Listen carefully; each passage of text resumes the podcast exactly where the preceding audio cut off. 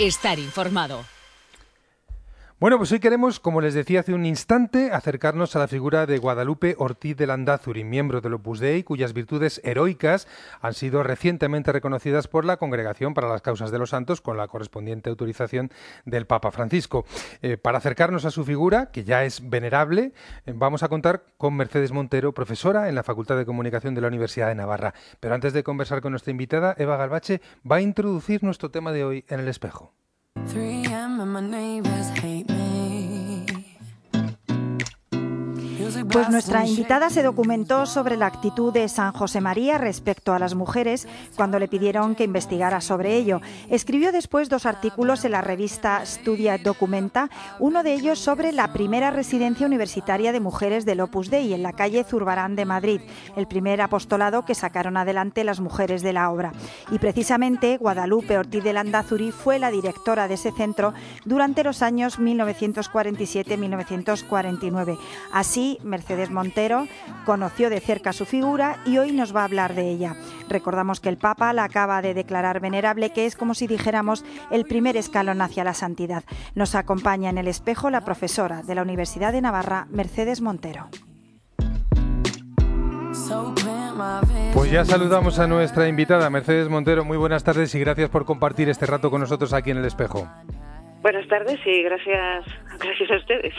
Bueno, lo primero, vamos a, contemplar esa, esa, figura que a mí me parece ciertamente fascinante de, Guadalupe Ortiz de Landazuri, una mujer laica, científica, adelantada a su tiempo y que además vivió un apostolado intenso en esos primeros años mm, del Opus Dei. ¿Qué es, mm, así a, bote pronto, lo, que más te ha impactado de, de su figura después de haberla estudiado, después de haber buceado en su biografía?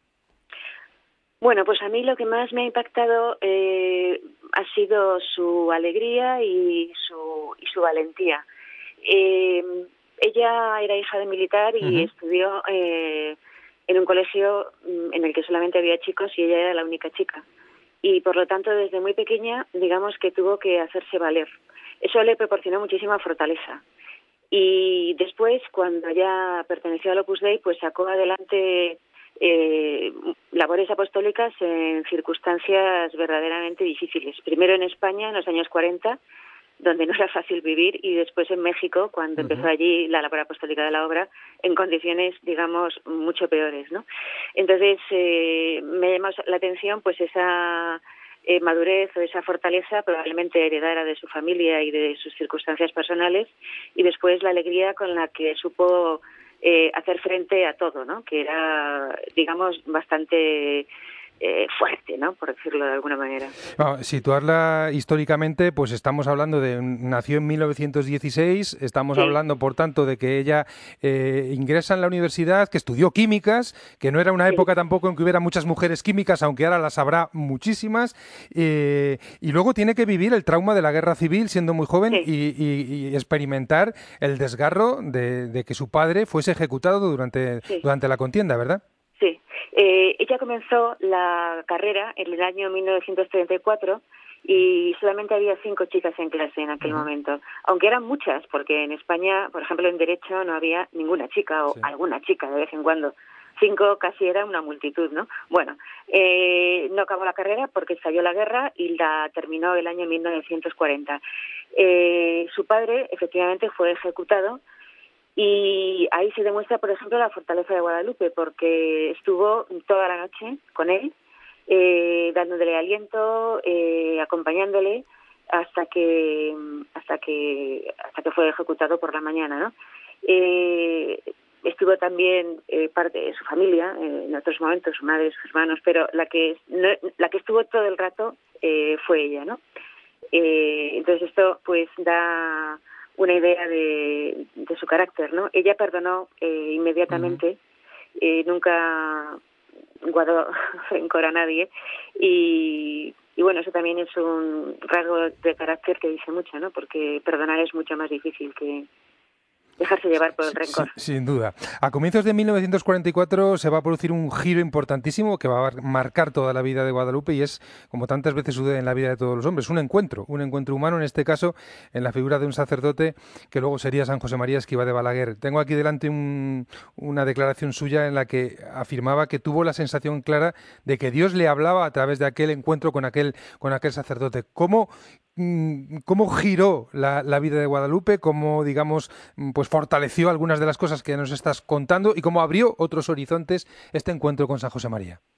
Bueno, ella, su familia no era especialmente religiosa. Su hermano, eh, su hermano se convirtió, digamos, la noche en que su padre eh, fue eh, ejecutado, ¿no? O sea, su familia mm, pues estaba bastante cercana a la institución libre de enseñanza. Ella acudió a la, residencia de señoritas. Su cuñada, la que luego sería su cuñada, estaba allí residiendo y había clases de química que se convalidaban en la universidad. Eh, pero bueno, dentro de esto también eh, mm, ella tenía eh, cierta relación con Dios y, practicaban. Su hermano no, pero ella sí, ¿no?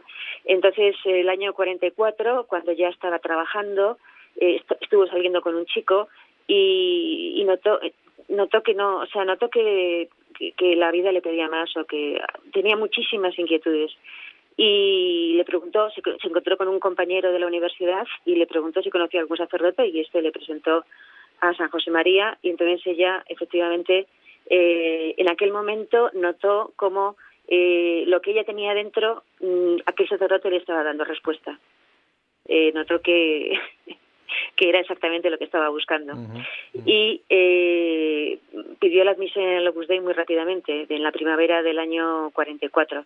Y desde el primer momento fue un apoyo mm, fundamental eh, para, para San José María. Lo, hemos comentado anteriormente, que además no, solo fue un apoyo, sino que diríamos que abrió caminos, abrió, eh, abrió sendas en, en, países donde todavía pues no estaba implantada eh, la obra, como es el caso de México. ¿Cómo fue aquella, aquella etapa mexicana de Guadalupe?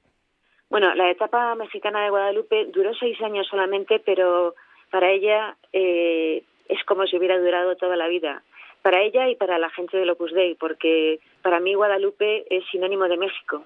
Y luego darme cuenta de que solo estuvo seis años en México me llama poderosamente la atención porque le dio tiempo a hacer muchísimas cosas. Eh, empezaron allí en México con una residencia de estudiantes, como habían empezado en España, y Guadalupe fue la directora, pero luego les cedieron una hacienda, una hacienda que estaba totalmente en ruinas y en la cual eh, abundaban los animales salvajes y las serpientes y, todo tipo de cosas, ¿no? Entonces ella, ahí digo yo que era muy valiente, ¿no? Y muy fuerte.